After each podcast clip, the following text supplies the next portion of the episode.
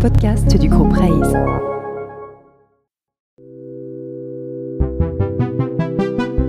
Bonjour à tous. Bienvenue sur C'est quoi la réussite, le podcast de Raise Sherpa qui décrypte le concept de réussite entrepreneuriale. Je suis Noé et avec toute l'équipe, nous vous proposons de découvrir des entrepreneuses et entrepreneurs pas comme les autres et dont les aventures ont emprunté des trajectoires un tout petit peu différentes et parfois même inattendues.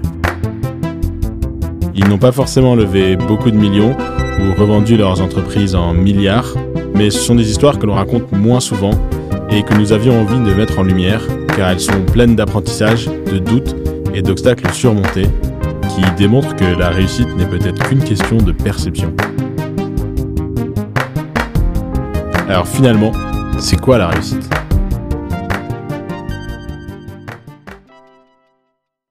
Vous à écouter une discussion avec François-Xavier Trancard, ou FX, cofondateur d'Artspur. Dans cet échange, FX nous décrit comment on passe d'une start-up qui lève des fonds à un modèle rentable et autofinancé. Comment les fondateurs, les collaborateurs et l'ensemble des parties prenantes vivent une telle transition, FX nous raconte tout dans le moindre détail. J'espère sincèrement que vous allez autant kiffer que moi. C'est parti. Euh, salut FX. Salut, salut Noé. Euh, donc ravi de t'accueillir pour cette première. Ça fait euh, maintenant longtemps qu'on en parle. Euh, et donc ravi de basculer un peu dans le concret. Alors première question, est-ce que tu peux démarrer par te présenter et nous présenter également Artspur Ok, donc moi c'est François-Xavier Trancard, je suis le cofondateur avec Hugo Milieu d'Artspur. Artspur aujourd'hui c'est euh, le site leader sur la vente d'œuvres d'art en ligne. On est une marketplace, euh, une place de marché spécialisée dans la vente en ligne d'œuvres d'art contemporain. On travaille exclusivement avec des galeries dans le monde entier. Aujourd'hui environ 2000, principalement en Europe mais de plus en plus aux États-Unis. Et on permet à tout amateur d'art, initié ou non, peu importe son budget, peu importe ses goûts, d'acheter, de se faire livrer en, toute sécurité et très facilement des œuvres d'art allant de quelques centaines d'euros à plusieurs dizaines de milliers d'euros, et ça partout dans le monde. Tu peux nous donner un peu de, des chiffres euh, aujourd'hui, euh, combien d'œuvres d'art vous avez euh, en ligne sur la plateforme, etc. Oui, bien sûr. Alors aujourd'hui déjà Artsper, c'est une équipe d'environ 30 personnes. Euh, on travaille, travaille avec 2000 galeries euh, plus ou moins grosses. On travaille aussi bien avec des, des galeries très connues comme Perrotin ou Ménour euh, que des plus petites galeries euh, plus confidentielles. On a actuellement environ 160 000 œuvres disponibles sur la plateforme. Ça représente environ 20 000 artistes référencés et euh, on vend des œuvres avec un panier moyen aux alentours des 2000 euros. Et euh, alors moi je trouvais ça intéressant aussi de parler un peu de toi, euh, de parler euh, bah, de, de, début de l'aventure Artspur et de ce qui vous a amené aussi avec Hugo, ton, ton cofondateur, hein, euh, qu'on salue si jamais il nous écoute. il nous écoutera. ce qui vous a amené à, à créer Artspur, parce qu'a priori vous, vous venez pas non plus de ce milieu-là, vous n'êtes pas des à la base des, des personnes qui évoluaient dans le milieu de l'art. Donc qu'est-ce qui vous a amené un peu à créer à créer cette boîte? Alors, euh, pour la petite histoire, on a tous les deux fait, euh, avec Hugo, on a tous les deux fait l'EDEC à Lille, euh, mais on ne se connaît pas de, de l'EDEC, on s'est connus via le projet, principalement via le projet Artspur, même si on avait des, connaissances en commun. Et c'est Hugo qui, après ses stages en, en fonds d'investissement, avait la volonté de monter une place de marché et s'est très vite intéressé au milieu de l'art. moi, pendant ce temps-là, je faisais des, je finissais mes études et j'étais en, en, césure et stage de fin d'études dans la grande conso chez Unilever ou Bacardi Martini. Et euh, quand Hugo m'a parlé du projet, quand j'en ai entendu parler, j'ai euh, tout de suite accroché parce que justement, comme tu comme tu disais, euh, je trouvais que c'était assez représentatif. On n'est pas nous à la base des experts sur le marché de l'art, on n'a pas fait histoire de l'art, mais on avait une certaine appétence et on était ce qu'on appelle encore aujourd'hui des amateurs non initiés. On fait des grosses expos, on allait parfois à la FIAC, on avait un certain goût pour l'art contemporain, mais on savait pas forcément par où commencer. Et on s'est toujours dit, bah, si demain j'ai envie d'acheter une œuvre, j'ai un petit peu peur de me faire avoir, je sais pas où elle est, je sais pas, les prix sont pas toujours affichés dans les galeries, c'est un peu compliqué. Et euh, le projet et l'idée de départ d'Hugo, justement, c'était un peu de, de, décloisonner tout ça, de décomplexer l'achat d'art. Et je m'y suis retrouvé. Et de fil en aiguille, on est arrivé à, à, à collaborer. Au début, moi, je, je, lui ai juste donné un petit coup de main sur mon temps libre pour la partie blog qu'il était en train de monter en attendant le développement du site. Et on s'est rendu compte qu'on avait des, des, des, compétences complémentaires et que ça, ça, ça fitait plutôt bien.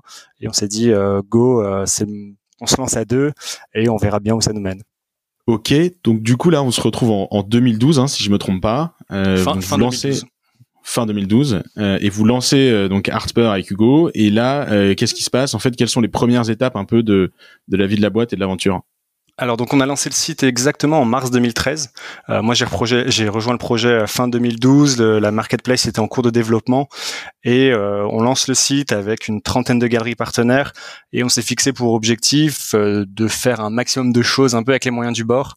On avait fait du love money pour financer un peu le développement du site et faire un tout petit peu de marketing au début et on s'est fixé environ 12 euh, mois euh, pour euh, montrer qu'il y avait un début de traction. Il faut savoir qu'en 2013, vendre des œuvres d'art, quand on disait qu'on allait vendre des œuvres d'art sur Internet, on nous regardait un peu, on nous prenait un peu pour des fous, aussi bien côté monde de l'art que même côté plus entrepreneuriat. Et euh, voilà, on s'est dit, on a 12 mois pour faire nos premières preuves, pour montrer que non, on peut vendre sans problème des œuvres à 1000, 2000, 3000 euros sur Internet sans problème. Et ensuite, on avait pour objectif justement, avec ce début de traction, d'aller faire une première levée pour passer un, un, premier palier. Attends, et, pourquoi est-ce qu'on vous prenait pour des fous non, non, c'est peut-être un peu fort, mais euh, faut savoir que euh, quand on est arrivé, euh, en 2013, euh, par exemple, afficher les prix publiquement pour une galerie, euh, c'était impensable. Euh, dire que son œuvre vaut 2000 euros publiquement sur Internet, c'était complètement impensable et toutes les galeries nous disaient jamais, jamais, jamais je ferai ça. je veux bien rejoindre un site, votre site, ça a l'air bien, mais jamais je mettrai mes prix. Et du coup, nous on se disait, ça va être un peu compliqué de vendre des œuvres si on n'affiche pas les prix, si on veut faire du e-commerce sans prix, c'est un peu plus compliqué et on n'avait pas envie de basculer sur un modèle lead qui a pu exister dans certains dans certains cas et c'est ça qu'on a un petit peu forcé, qu'on a un petit peu euh, euh, travaillé euh, les premières années. Aujourd'hui, on a encore un petit peu souci sur des œuvres assez chères, mais on a fait sauter, et grâce aussi aux autres acteurs, hein, on n'est pas tout seul à avoir participé à ça, lever certains certains gros blocages. Mais au début, c'était l'obstacle numéro un, c'était faut qu'on arrive à avoir des œuvres avec un prix public si on veut déjà espérer pouvoir les vendre. Le deuxième obstacle, c'était ok, maintenant qu'on a les œuvres et un prix public, est-ce que les gens, sans avoir vu une œuvre ou euh, en connaissant à peine le travail d'un artiste, sont capables de mettre 1000, 3000, 10 000 euros euh, sur Internet.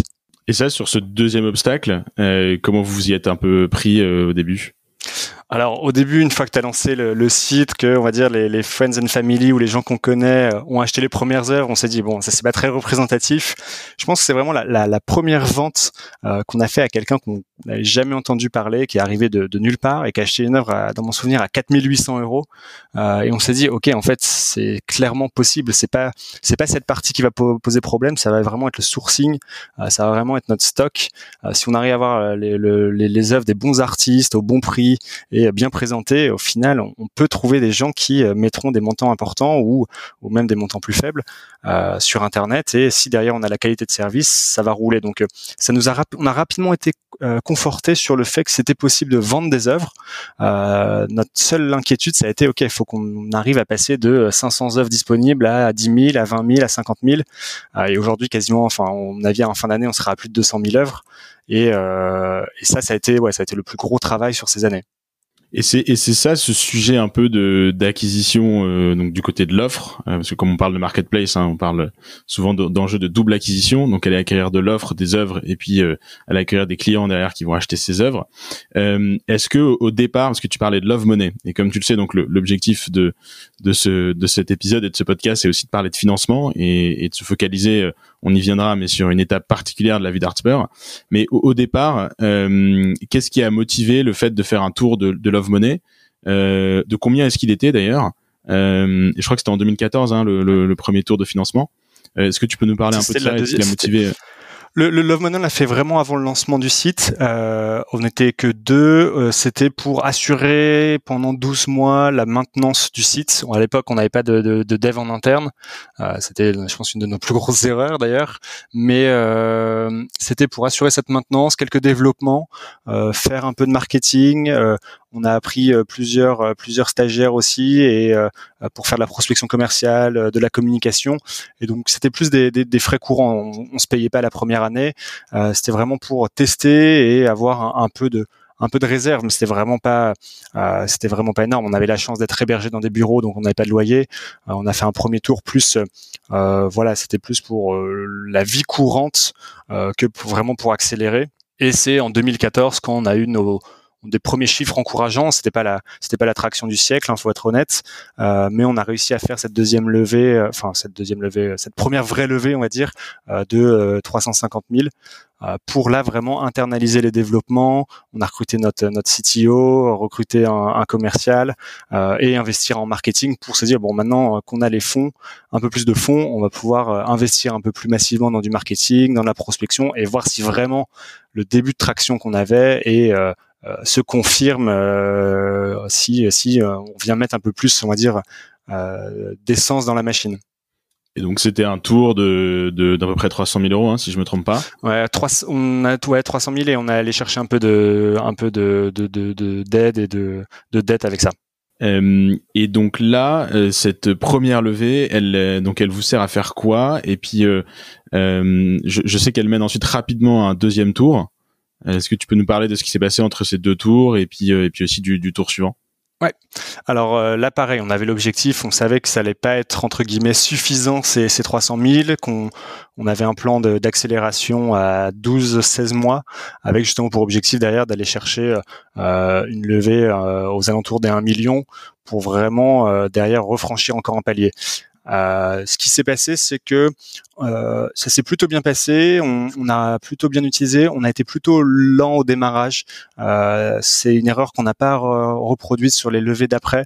C'est que on s'est tellement concentré. Enfin, c'était surtout Hugo euh, pour aller chercher, pour mener à bien cette levée, qu'une fois qu'on a eu les fonds, on n'avait pas anticipé certaines choses, on n'avait pas anticipé certains recrutements. Euh, on a on a un peu recommencé à zéro et il y avait il y a eu un peu une sorte on va dire d'état de grâce qui a duré 24 heures parce qu'on était content et après on s'est dit euh, ok maintenant faut dérouler et on a perdu un peu de temps au début ce qui fait que sur la deuxième levée au bout de au bout de au bout d'un an un an et demi on était on n'était pas arrivé au, BP qu'on avait vendu la première fois. Euh, il y avait aussi d'autres raisons. Hein. On est sur un marché qui est quand même assez compliqué, qui est, plus lent qu'on imaginait à, se démocratiser. Euh, et, voilà. Mais en tout cas, euh, sur la première année, on a utilisé les fonds comme on souhaitait. On a fait les recrutements qu'on voulait. On a prouvé que si, même si c'était un peu plus lent que prévu, il y avait une traction et que c'était un marché qui se développait et qui avait un avenir devant lui assez dingue. On a surtout répondu à la question de, en fait, si les gens sont prêts à acheter des des œuvres euh, entre 1000 et 20 000 euros sur Internet. Euh, maintenant, il va falloir grossir, comme tu disais tout à l'heure, euh, l'offre et le stock. Et dans un second temps comment on va mener une politique d'acquisition côté utilisateur côté collectionneur beaucoup plus massive? Est-ce qu'on peut aller chercher 200 000 visiteurs en mettant plus de marketing et à quel coût? Et c'était plus cette interrogation qu'on est venu répondre avec la levée d'après et donc là, on se situe en 2015, hein, si, je si, je refais un peu la chronologie. Ouais. Euh, euh je, je, pourrais plus te dire le mois exact, mais on est mi 2015 pour moi. Et vous levez donc un peu plus d'un million d'euros, un million deux. Un million deux. Euh, et donc là ensuite, qu'est-ce qui se passe suite à cette levée? Qu'est-ce que vous mettez en place? Enfin, comment comment ça se déroule pour arriver ensuite et suivre un peu le fil chronologique à, à 2017 et le et le dernier tour en date. Ouais, alors là, pareil, on avait un plan de, de développement à 18-24 mois, plus je dirais, avec euh, cette, cette level a vraiment servi, on va dire, à, à, à staffer et à être un peu plus euh, organisé, processé et, euh, arrêter un peu entre guillemets le bricolage. Donc, euh, on a fait des recrutements à la technique, au service client, à la communication et aussi euh, du côté sales. on a vraiment investi beaucoup en marketing à cette époque. J'y reviendrai peut-être après pour justement rapidement prouver que si demain on faisait venir sur Artspur 200 000 visiteurs supplémentaires par mois, on avait un taux de conversion, on arrivait à maintenir un taux de conversion plutôt stable et, et aussi avoir des réponses sur le coût de notre coût d'acquisition parce que jusqu'à présent, même si on faisait des campagnes, euh, c'était pas pas des campagnes à, à, fort volume ou à fort budget. Donc euh, on avait quelques interrogations euh, là-dessus. Euh, on a fait tous nos recrutements, on a avancé, on a pour le coup, la croissance suivait plutôt bien et on était plutôt aligné avec notre BP. Et ce qui s'est passé en 2000, euh, c'est mi 2016, euh, pour être exact. Euh, on savait qu'en 2017, on, voudrait relever des fonds et là, pour le coup, peut-être une levée un peu plus importante. On avait en tête des montants plus autour des 5-6 millions pour continuer notre développement. Et mi 2010, mi 2016, pardon, un peu par hasard, on a rencontré Frédéric Jousset, le fondateur de WebHelp, qui venait de racheter Beaux-Arts Magazine notamment, et qui avait fait plusieurs interviews en disant qu'il croyait énormément au digital dans le monde de l'art, etc. Et on n'avait jamais échangé auparavant avec lui. on l'a rencontré de manière assez assez informelle dans un premier temps. On a discuté, on s'est plutôt bien entendu. On a vu qu'il y avait beaucoup de, on va dire, de, croyances communes sur l'avenir du marché de l'art entre nous, euh, Artsper et, lui, tout ce qu'il était en train de mettre en place. Et euh, suite à ces discussions, ben, on a un petit peu anticipé euh, euh la levée de 2017 euh, avec lui. Ça s'est conclu début 2017 avec lui et finalement on a levé un montant parce qu'on avait encore du cash de la précédente levée. Euh, on a levé un montant inférieur, on a levé un peu plus de 2 millions pour qu'il rentre au capital et qu'on mette en place beaucoup de synergies à ce moment-là. Mais du coup cette levée initialement elle aurait dû arriver un peu plus tard avec un montant un peu plus élevé, mais on l'a anticipé parce que on est entre guillemets tous les voyants, euh, aussi bien sur les synergies que la croissance, que l'envie était là aussi de, la faire. Et donc là, on est en 2017. En euh, février 2017, ouais. Donc vous levez 2 millions euh, et là donc ensuite j'imagine que pareil hein, vous suivez le plan de recrutement, vous essayez d'accélérer un peu sur les sujets marketing, les sujets d'acquisition, il y a peut-être un petit peu d'international aussi qui qui vient qui vient se mettre là-dedans. Euh, tu peux tu, tu, peux revenir un peu sur euh, eh ben, suite post levée post levée de 2 millions d'euros qu'est-ce qui se passe un petit peu sur le sur le la vie de développement de la boîte. Et puis ensuite euh, vous aussi en termes de d'état d'esprit avec Hugo comment vous voyez aussi les prochaines étapes à moyen long terme? Alors là, là, ça a vraiment été autant sur les autres levées, j'ai envie de dire, on était un peu plus euh, prudent euh, et on faisait un petit peu plus attention euh, entre guillemets à pas non plus trop cramer. On avait un peu toujours un peu le, pied sur le frein, on va dire. là, avec l'arrivée de, Frédéric, on avait un, plan beaucoup plus agressif. Donc les équipes ont, doublé à, ce, à cette époque. Hein. On est passé, je pense, de 15-16 euh, personnes à, plus de 30. Euh, les investissements marketing ont été multipliés, je pense, par 5. Euh, comme tu dis, on a fait des investissements à l'international, on a fait euh, plusieurs recrutements, même initialement n'était pas forcément prévu. On a vraiment voulu montrer qu'on avait, on était capable d'aller chercher une grosse croissance, une grosse traction très rapidement. et on avait là, pour le coup, on avait un plan de de, de, de, de, on tenait en cash jusqu'à euh, un an après environ, jusque ouais, jusque courant 2018. Et là, le but c'était d'aller faire une, on va dire une méga levée derrière si si les chiffres euh, étaient au rendez-vous. Donc euh, on a été très agressif, on est allé assez vite sur pas mal de sujets. Euh, et est-ce que tu veux que je parle déjà de la suite après ou ou ce qui... tu, vois, tu peux tu peux y aller non mais si ce qui est intéressant c'est de c'est de savoir un peu comment et... comment comment cette enfin comment vous avez géré le, le le fait d'avoir un plan un peu plus agressif et ouais, effectivement les, les étapes euh, ultérieures. Ouais, donc euh, la, la, la, la, boîte a grossi très vite euh, avec euh, plein d'avantages et évidemment aussi des, des choses qu'on a qu'on referait différemment. Je pense aujourd'hui, c'est un peu facile à, à, dire. On a fait on a fait pas mal d'erreurs aussi bien. C'est pas forcément des erreurs de casting au niveau recrutement, mais on a pris des postes parfois un peu par facilité. On était un peu moins regardant, un peu moins exigeant qu'on l'avait été par, par, auparavant sur des dépenses, notamment sur la partie marketing. On était un peu moins comment dire, un peu moins regardant sur sur les ROI et compagnie, vu qu'on avait du cash et qu'il fallait qu'il fallait aller assez vite et prouver qu'on avait une traction. Et ça, c'est début, on arrive début 2018 où on savait que justement en fin d'année, on voulait faire cette méga levée. Et je dirais au deuxième trimestre 2018, on, commencé, on a commencé à se poser la question avec Hugo de euh, qu'est-ce qu'on a envie de faire, euh, est-ce qu'on a atteint notre objectif, est-ce qu'on est serein aussi pour aller chercher cette cette nouvelle levée.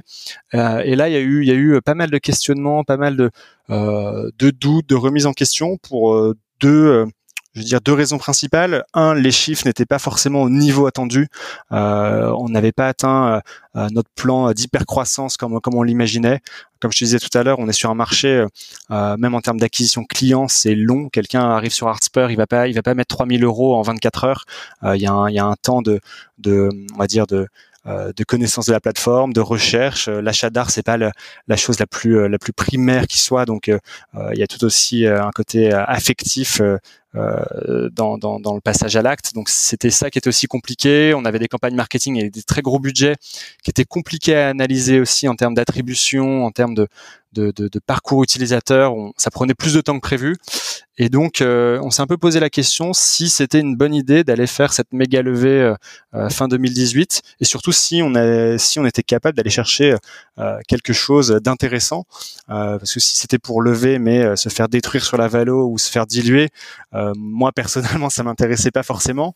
donc il y il y, a, eu des sujets un peu, un peu de, de, cet ordre, et du coup on a quand même commencé à, à faire, on va dire un un pré-roadshow, enfin surtout Hugo, c'était surtout Hugo qui gérait ça, euh, d'aller rencontrer des, fonds, des VC, d'en discuter avec nos actionnaires historiques, avec des corporates aussi, d'aller voir un petit peu et, de sonder euh, euh, notre BP, ce qu'ils en pensaient. Et en fait, on s'est fixé à ce moment-là un, objectif avec Hugo de une deadline. on s'est dit bon, si cet été on voit qu'on n'a pas vraiment de de pistes ou qu'on n'est pas assez sexy pour aller faire cette, cette levée de fonds là, euh, on, on, surtout on, s'obstine pas, on n'est pas borné, euh, on réfléchit à une alternative euh, parce qu'on n'avait pas envie de se retrouver dans la situation à fin 2018 d'être short cash et euh, de pas savoir quoi faire et d'accepter euh, tout et n'importe quoi pour pour survivre. On n'avait vraiment pas envie d'être dans cette situation là. Et ce qui s'est passé, c'est qu'on a fait beaucoup de rendez-vous avec des fonds, des VC, on a rencontré pas mal de corporates et euh, c'est pas c'est pas qu'il y avait aucune piste, c'est que euh, un nous on n'était pas forcément à l'aise et euh, il y avait pas il y avait pas l'intérêt qu'on avait qu'on aurait pu imaginer un an auparavant. le marché faisait encore peur à cette époque, le marché de l'art. Il n'y avait pas eu d'acteur, même aux États-Unis, qui avait il y avait un acteur qui avait fait une méga levée mais qui semblait en difficulté. il y avait aucun signe qui était vraiment ouvert. C'était pas forcément rouge, mais mais c'était pas forcément le le, le, best timing et on est arrivé euh, début juillet 2018 à, notre fameuse deadline qu'on s'était mis euh, en interne avec Hugo. Euh, et c'est là où on s'est dit bon, qu'est-ce qu'on fait? Est-ce qu'on a envie de persévérer? Est-ce qu'on est confiant? Ou on réfléchit à un mode de développement alternatif pour Artsper et, je pense que là, on, rentre dans le, cœur du sujet du, du podcast. C'était une longue intro, mais Ouais, longue intro, mais euh, qui était hyper plaisante. Mais euh, on rentre effectivement un peu dans le dans le, dans le cœur du sujet, euh, qui est le passage un peu euh, à, bah, qui qui lève des fonds, à Artspur qui est aujourd'hui autofinancé. Mais si juste on peut revenir sur ce moment où tu te poses avec Hugo, qu'est-ce qui se passe? Est-ce que tu t'en souviens? Est-ce que tu peux nous en parler? Et juste si tu fais un peu d'introspection psychologiquement, dans quel état vous êtes? Comment vous abordez les choses? Alors je, je, me souviens d'un, on a fait un, un, un, premier point où justement on avait un BP euh, qui euh, pour, on a, c'est quand on a construit le BP pour aller faire cette, euh, se dire ok on va aller chercher euh, 6-7 millions. Euh, c'est quand on a construit ce BP que moi j'ai eu un premier doute de me dire est-ce que un j'y crois? Et surtout est-ce que j'ai envie euh, de d'atteindre ces niveaux-là? Et est-ce que surtout on a besoin de cramer autant euh, pour pour développer Artspur, sachant qu'on n'est pas sur un marché ultra compétitif que on s'en sort plutôt pas mal.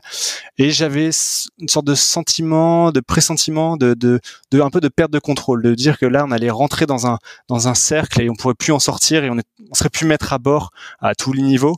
Euh, et j'ai mis quelques doutes à Hugo sur ouais moi sur sur à ce moment-là sur ce que je ressentais. Et on a quand même fait ces discussions et, et, et on arrive en juillet et moi ça m'avait conforté de me dire bah, en fait non, enfin j'ai pas envie de ça maintenant. Euh, je dis pas euh, que plus tard on le fera pas, mais j'avais pas envie d'être dans la position, on n'était pas dans une position assez forte euh, pour assumer et euh, euh, pour mener un tel développement pour Artsper et pour pour l'équipe.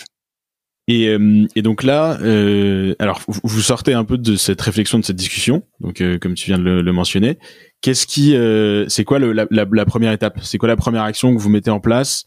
À partir de quand déjà vous entérinez le fait de, de, de vous dire, ok, on va pas lever de fonds, on va donc basculer sur un modèle autofinancé et atteindre donc la rentabilité? Comment on fait pour passer d'un modèle où on lève des fonds à un modèle où on s'autofinance et justement en interne au niveau euh, des opérations et de la structuration de l'entreprise, comment on fait? C'est quoi la première action, la première étape? Ah, Déjà, la première étape, ça a été euh, entre guillemets d'avertir nos actionnaires euh, historiques parce que ça faisait quelques mois qu'on leur parlait de cette levée, qu'on travaillait dessus. Ça a été de leur dire leur présenter le fait qu'on avait décidé de mettre en, stand-by le process de roadshow parce qu'on n'y croyait plus.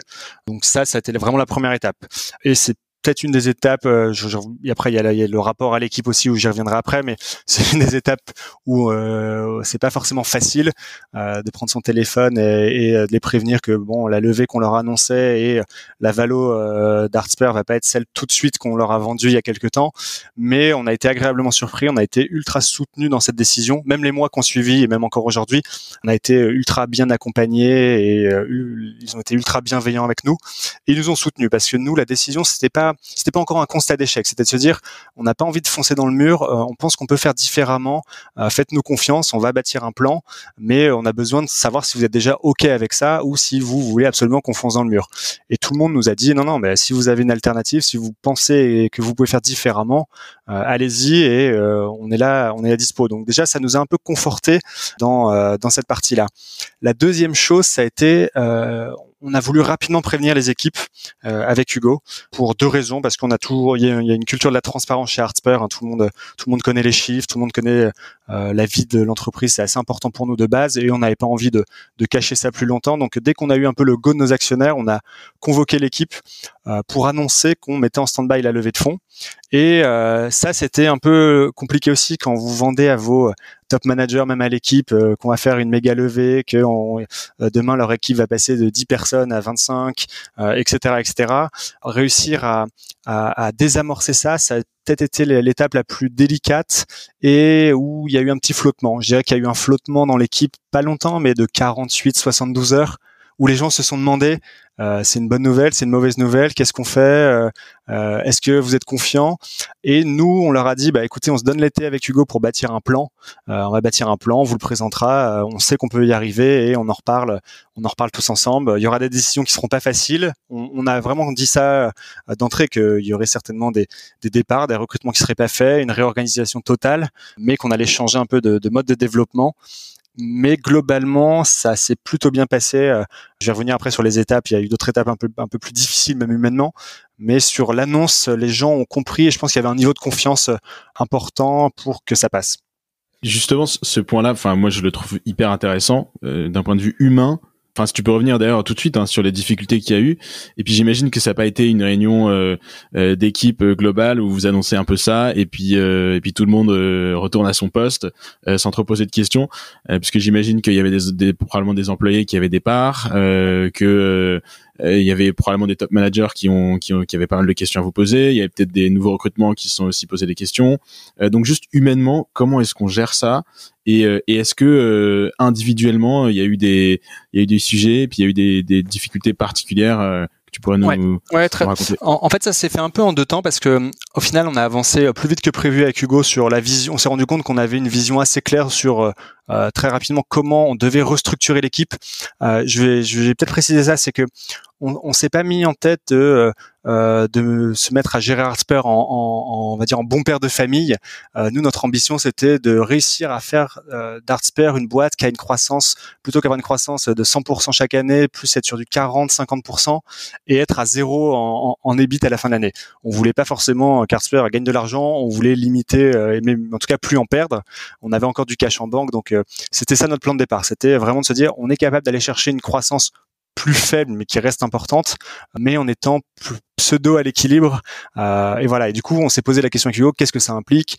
Euh, Quelles sont les erreurs qu'on a pu faire? Quelles sont les choses qu'on fait qu'on ne devrait pas faire? Quelles sont les dépenses qui, au final, c'est plus du confort, mais n'amènent rien à, vraiment à ce plan? Et en fait, rapidement, quand vous vous posez ces questions-là, ça a été assez clair avec Hugo sur euh, bah, quel type de poste on devrait couper, quel recrutement on devrait faire ou pas faire, quel type de dépenses marketing on devrait arrêter. Et euh, rapidement, on a pu présenter ce plan aux équipes avant même de partir en vacances. Euh, et c'est vraiment là où il y a eu des, plus des échanges sur ça parce qu'on a annoncé à certaines personnes euh, qu'on allait euh, qu'on allait se séparer d'elles. On a annoncé à certaines personnes que ces recrutements fallait les mettre en stand-by.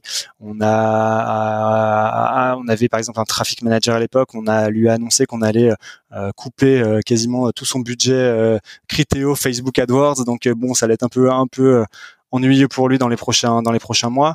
Donc voilà des décisions qui sont clairement, ça a été la une des semaines les plus euh, de mon côté en tout cas les plus euh, dures humainement parce que vous allez voir des employés euh, historiques d'Artsper leur dire que désormais le développement d'Artsper ça va être compliqué de passer par eux ou va falloir faire différemment. Et ouais ça a été ça n'a pas été facile mais on était au fond nous persuadés que pour le reste de la boîte c'est ce qu'il fallait faire. Et ça c'était le plus important c'est qu'on faisait pas ça parce qu'on n'avait plus d'argent ou que c'était euh, une période compliquée. C'était justement pour éviter de se retrouver dans une situation six mois plus tard où là, il aurait peut-être, euh, ça aurait été encore plus dur. On devait prendre ces mesures un peu, un peu difficiles, délicates pour assurer euh, le bon développement de la boîte. Et, comment est-ce que ça a été pris et perçu ces mesures humainement? Au final, je pense que c'est Hugo et, moi qui euh, l'avons plus mal vécu. Euh, parce que les gens, quand on l'a présenté, euh, ont compris, ont compris l'enjeu et, et ont compris que c'était ce qu'il fallait faire pour la boîte. Il y avait aussi à l'époque pas mal de boîtes qui avaient fait des, des grosses levées, qui s'étaient plantées. je donnerai pas de nom, mais du coup, il y avait un climat aussi qui montrait qu'on on, faisait pas ça, c'était pas de la frilosité et que c'était ce qu'il fallait faire. Et il y a eu deux, deux, on va dire un peu deux type de réaction. Il y a les personnes qui bah, restaient, qui sont senties aussi pris d'une mission. Ça a vachement soudé les équipes euh, qui sont restées. On avait peur un peu de démotivation ou, ou quand on annonçait à quelqu'un qu'il allait partir, que le reste de la boîte allait se démoraliser. Euh, il y a eu, il y a eu la déception, hein, mais on s'est on a réussi à embarquer un peu toute l'équipe avec nous. Et alors que jusqu'à présent j'aurais eu tendance à dire qu'on je veux dire qu'on micromanageait mais on décidait un peu avec Hugo à deux. Euh, là rapidement on a dit aux gens on les a embarqués avec nous sur ce plan. Ils se sont sentis aussi investis de la mission et il y a eu un changement euh, total d'attitude à, tous les niveaux et ce côté bah, euh, essayer de faire mieux euh, avec moins et euh, plus responsabiliser certaines responsabiliser certaines personnes. On a supprimé des postes, donc il y a eu des missions qui se sont retrouvées un peu entre deux postes. Euh, il y a eu un vrai, une vraie montée en compétences à ce moment-là chez Hartsper et, et, et des, des, des, employés à tous les niveaux qui sont vraiment 100 fois plus impliqués et euh, qu'on ont adoré aussi la, la, période qui a suivi de, de remise à plat et de réflexion à tous les niveaux. Donc en fait, tu, tu, dirais presque que ça a recréé un nouvel élan dans la vie d'Artsper, en tout cas dans la dynamique d'équipe. Ouais, il y a, y a, eu un petit flottement, euh, on va dire, parce qu'en plus on a fait ça euh, fin juillet, donc il y a eu le départ en vacances, etc. Euh, et vraiment début septembre, c'est à ce moment-là quand on s'est reposé avec l'équipe, avec l'équipe qui était euh, qui restait, qu'on a discuté des différents plans, qu'on a débriefé sur plein de sujets très régulièrement avec eux. C'est là où, ouais, on a senti qu'il y avait, qu'il se passait quelque chose et qu'il y avait un nouvel élan, une nouvelle dynamique qui serait pas la même que précédemment, mais euh, qui était super intéressante en tout cas sur les premières semaines de septembre. Ça, en, tant qu'entrepreneur, j'imagine que c'est hyper, euh, enfin c'est hyper gratifiant. Enfin, en tout cas, ça doit être génial de, se dire que on, on sort d'une phase euh, complexe quand même à gérer. Enfin, en tout cas, on sort, on, est en plein dedans, quoi. Et tu sens qu'au niveau des équipes, euh, il y a quand même cette dynamique qui est toujours là. Ouais, il s'est passé, enfin, il y, a eu deux, deux sujets. Je dois avouer qu'on faisait, on faisait pas trop les malins euh, cet été-là avec Hugo parce qu'on se dit est-ce qu'on a pris la bonne décision? Est-ce qu'on n'aurait pas dû continuer à faire coûte que coûte une levée à tout prix? On, on, passe son temps à se poser ce genre de, de, questions pendant les semaines qui suivent. Et en fait, il y a deux choses, c'est que en août, du jour au lendemain, on a coupé euh, tout notre marketing et on s'est mis euh, en tête qu'on allait rattraper ce trafic perdu grâce au référencement naturel et en bossant plein de partenariats, en revoyant totalement notre stratégie marketing. Et on s'est rendu compte qu'en fait, bah, très rapidement, euh, ouais, il y a eu euh, du jour au lendemain, vous divisez par deux voire trois votre trafic, mais euh, sur le mois d'août, qui est normalement notre mois le plus pourri, bah, c'était pas si ridicule que ça, et que fin août, on, était remonté déjà à un niveau qui était pas inintéressant. En plus de ça, là, comme je disais, les premières semaines de septembre, on a les employés qui ont l'air qu'on l'air à fond et que ça se passe plutôt bien. Et c'est là où on a commencé à se dire, bah en fait, c'est peu notre pari, il est peut-être pas si fou que ça, et il y a peut-être un truc à aller chercher. Bah justement, enfin pour, pour basculer un peu sur le, la partie plus économique, comment t'expliques qu'il y a une euh, donc forcément vous divisez vos, vos budgets marketing et vos investissements marketing euh, par deux ou par trois comme tu, comme tu le dis, euh, et vous constatez un peu une courbe en J, hein, donc forcément mécaniquement ça baisse et que ça remonte par la suite. Ça comment tu l'expliques et, et aussi comment tu fais le lien? Alors je rétropédale un peu, mais tu as utilisé un terme tout à l'heure de dépenses de confort en termes de structuration économique, euh, ça renvoie un peu vers une question plus globale, mais comment t'expliques le fait que un, vos métriques sont, sont quand même maintenues et, et, euh, et on continue à être en croissance, et deux, euh, comment est-ce que de manière plus globale, vous avez restructuré tout ça d'un point de vue purement économique, choix d'investissement, décision de structuration, etc.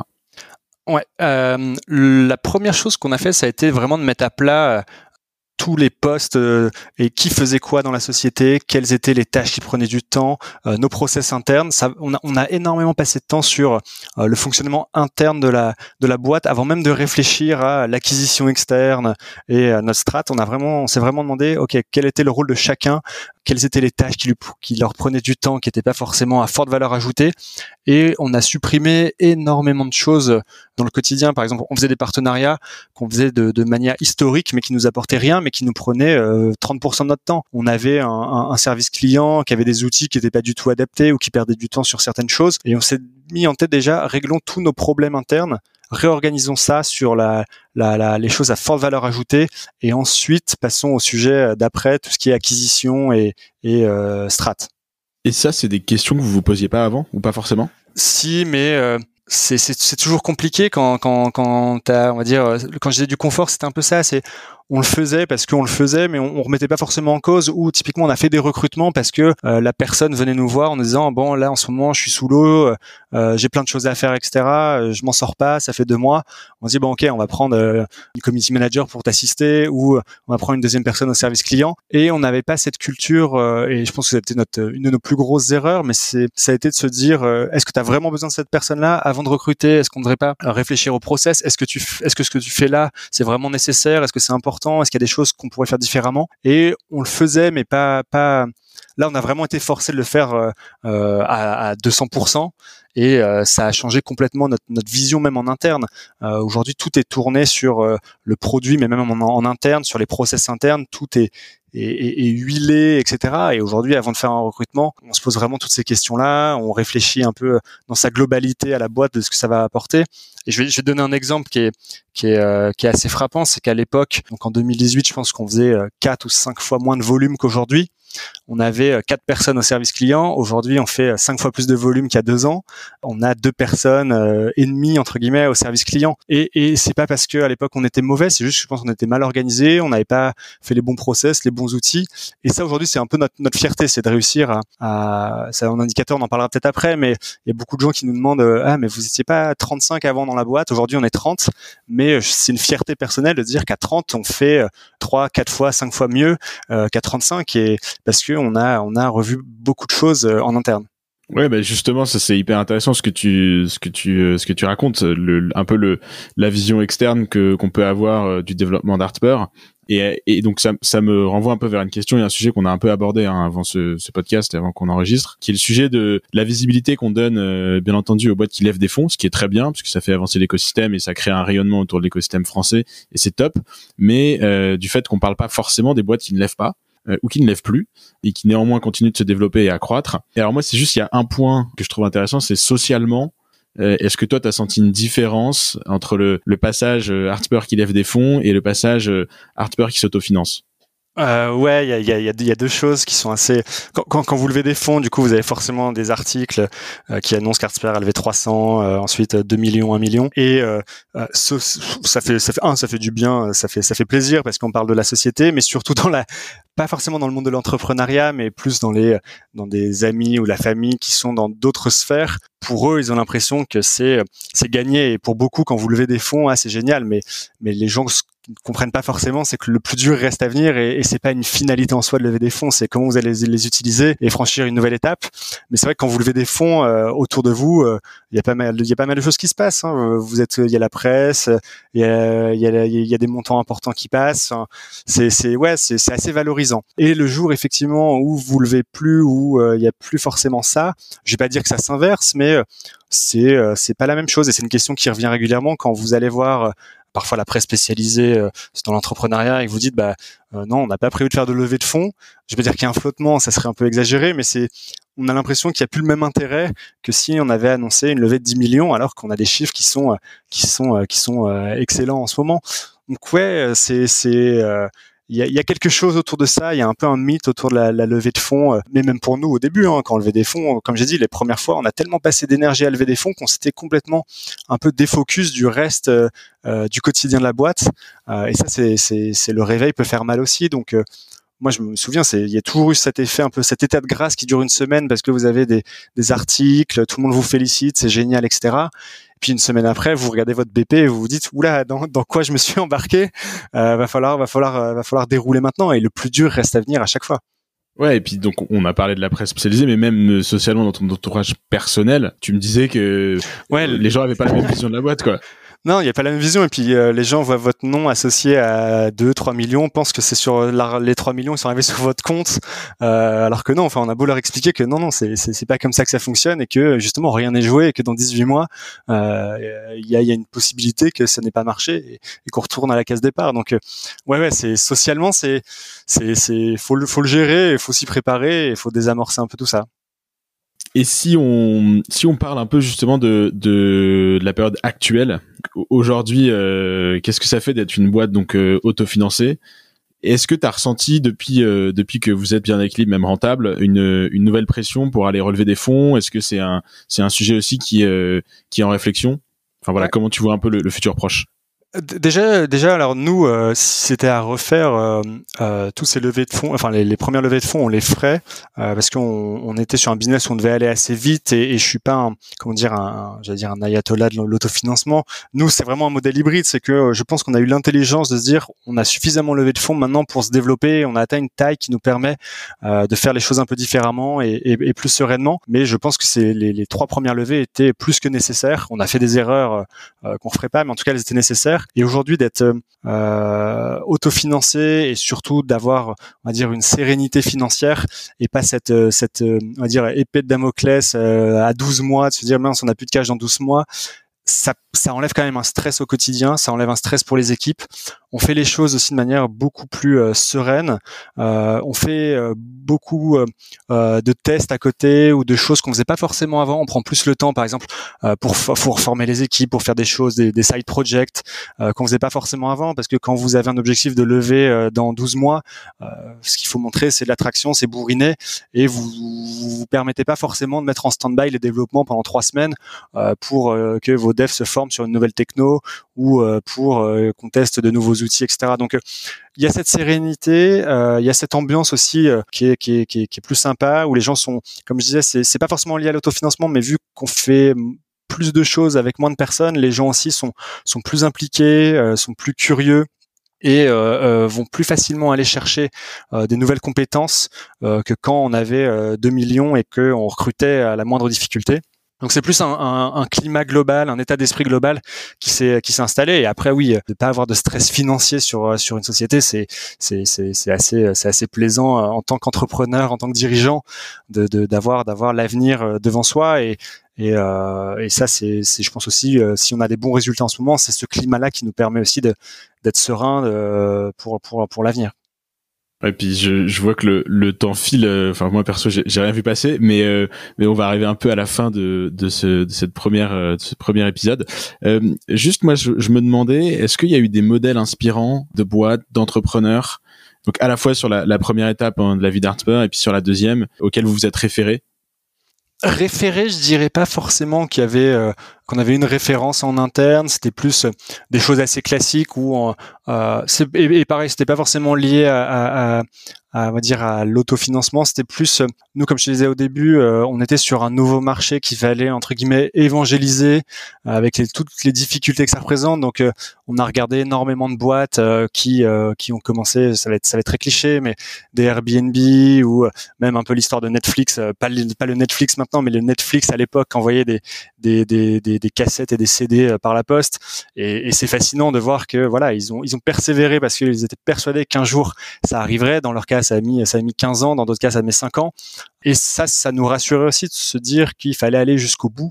Euh, on se disait souvent avec Hugo, euh, faut être obstiné et pas borné, parce que parce qu'on avait on avait ce sentiment que ce marché allait euh, être un jour important. Il est en train de le devenir et qu'il fallait être les premiers à, bien l'aborder. Euh, après moi, à titre plus perso, euh, je pense que le, le bouquin qui m'a le plus marqué, je lis pas mal de, de livres ou de biographies ou de livres business, c'est celui de Ben Horowitz sur The Hard Things About Hard Things, parce que c'est plus en, en, tant que dirigeant entrepreneur, euh, le quotidien, c'est pas forcément ce qu'il a, a fait ou ce qu'il dit, mais plus le quotidien où il passe par tous les états.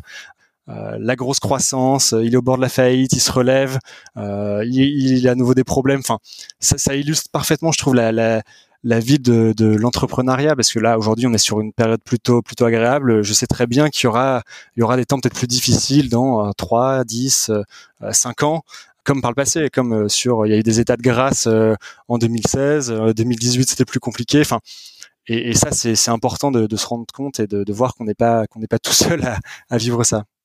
Et justement, on a parlé un peu du, du, futur proche, donc à plus ou moins court terme de Hardspur, mais comment tu vois la, la suite à long terme, et notamment avec un marché qui, qui continue d'évoluer, avec l'entrée notamment de technologies blockchain aussi sur le marché de l'art. donc comment tu vois tout ça, toi? Alors déjà, ouais, j'ai pas répondu à ta question tout à l'heure, mais euh, on ne dit pas qu'on ne relèvera plus jamais de fonds.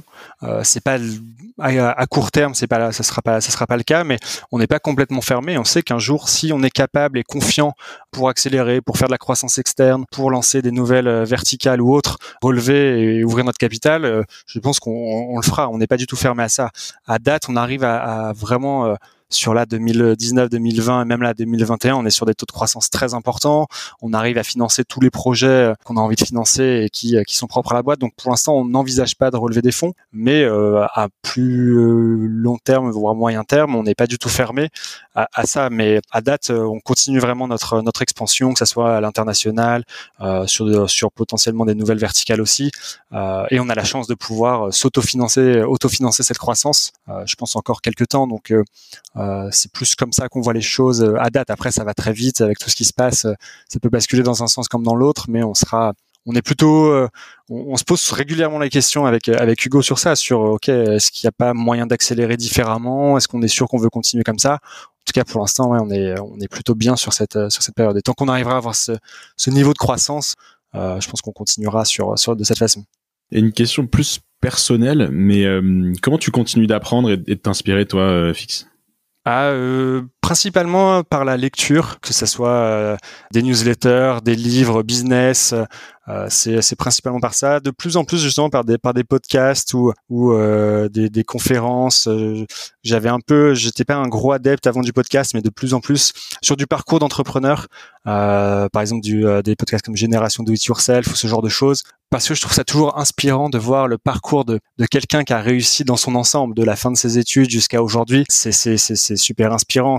C'est un peu comme la biographie de, Bezos ou ou celle d'Elon Musk. On se rend compte on a l'impression aujourd'hui que tout cartonne, mais on se rend compte aussi qu'ils sont passés par des phases horribles à vivre pour en arriver là. Et il y a plein de choses, plein de plein de petits conseils. Après, beaucoup de bouquins sur des organisations d'entreprise pour comprendre sur la culture d'entreprise, pour comprendre un petit peu euh, ce qu'on pourrait mettre en place chez nous, comment comment comment ils font ailleurs. Et après, malheureusement, en ce moment, c'est plus compliqué, mais c'est toujours en, en rencontrant d'autres entrepreneurs, d'autres startups à différents niveaux de développement. On se rend compte qu'on a souvent des choses en commun dans ou euh, fait des erreurs, les mêmes erreurs ou euh, les mêmes apprentissages. Donc, c'est toujours toujours inspirant. Ouais, c'est vrai que d'ailleurs quand on me demande, moi je cite souvent le livre de sur Jack Ma, donc le fondateur d'Alibaba, euh, The House That Jack Ma Built. Euh, et en fait, tu te rends compte que bah euh, finalement la plupart des trésors sont généralement cachés, puisque lui il a il a fait toutes les erreurs qu'il euh, qu'il faut pas faire. Et il a notamment monté sa boîte à 18, c'était 18 cofondateurs. Dans les 18, il y avait sa femme. Tu vois, c'est quand même euh, des choses assez atypiques. Mais ouais, c'est c'est marrant. Ah non, mais je trouve ça, je trouve ça super inspirant, ouais. Et ça fait partie ouais, des bons bouquins qu'on conseille euh, chez Artsper. On a une bibliothèque où euh, il est dans la bibliothèque avec euh, le, dernier en date, c'est Super Pump, Super Gonflé, l'histoire de que je conseille parce qu'elle est complètement. Il y a plein de choses que j'ignorais sur Uber et c'est complètement fou comme comme histoire aussi. C'est encore un autre genre de développement, mais c'est assez fou. Je l'ai pas lu, ouais, mais apparemment il est il est il est assez dingue. Ah, c'est plus que dingue là. Et finalement, donc du coup pour toi, FX, c'est quoi finalement la réussite? C'est Très très bonne question. Euh, je pense qu'il y a différents types de réussite. Je pense qu'aujourd'hui la, la, réussite entre guillemets dont je serais le plus fier euh, à titre perso et pour Artspur, c'est euh, d'avoir monté une boîte dans laquelle les gens, je pense, hein, se sentent plutôt bien et euh, qui correspondent à nos valeurs et en plus qui est qui est on va dire pérenne et qui est stable. Je pense que ça, ça serait ouais c'est ça serait ma définition de la réussite. C'est pas je mets de côté euh, la partie euh, financière même si elle est importante, euh, on va dire la, la, la richesse personnelle, est-ce que demain on fera un, un bel exit, etc. C'est aussi des types de réussite et en plus auxquels j'attache une importance. Mais déjà de, de, de, monter une société dans laquelle vous êtes bien. Plus nous, on a la chance de, de travailler sur un domaine qui, qui nous passionne et, et c'est assez sympa de bosser dans la culture et, et le monde de l'art. Euh, et en plus, avec ouais, une stabilité, des gens qui sont qui sont qui sont heureux de, de faire leur métier au quotidien et de le ressentir. Euh, ouais, c'est, je pense que c'est ma, ça serait ma définition de la réussite. Après, ouais, il y a, d'autres choses, hein, et, peut-être que dans dix ans, je te dirais, euh, c'est d'avoir monté euh, une boîte de 500 employés. Mais pour à date, c'est plus cet objectif-là, de dire avoir une boîte qui se développe avec une belle croissance chaque année, tout en réussissant à garder nos nos valeurs et, et ouais, une bonne ambiance. C'est, je trouve ça que c'est le plus important. C'est ce qui te vibrait euh, à date, quoi. C'est. Ouais, clairement, clairement. Ça fait partie des choses euh, et, de c'est aussi de, d'accompagner. On a des, des, salariés historiques euh, chez Artsper qui sont là quasiment depuis le début et d'avoir franchi des étapes tous ensemble, les bons, les mauvais moments, d'avoir aussi des, des gens qui ont qui ont pris une importance au sein de la société, euh, euh, qui sont arrivés là euh, en, en, stage au début et qui sont qui ont gravi plusieurs échelons et qui ont apporté énormément à la boîte. Et demain de leur donner des, des parts ou autres, ça ouais, c'est aussi c'est aussi une, une fierté et, et, ouais une preuve de réussite, je pense. Écoute, on, on, arrive à la fin. Donc moi, c'était un vrai plaisir. J'ai pris un bon kiff. Hein. Merci à toi pour m'avoir donné la parole. Et il me manque plus de te remercier. Donc merci beaucoup pour ce pour ce premier épisode. Merci beaucoup. Et à très bientôt. À très bientôt. Salut Noé. Et oui, malheureusement, c'est déjà fini. Alors si vous avez aimé cet épisode, n'hésitez pas à liker ou à commenter. Et vous pouvez toujours nous envoyer vos remarques sur fdd.raise.co. On est preneur de tous vos avis. À bientôt!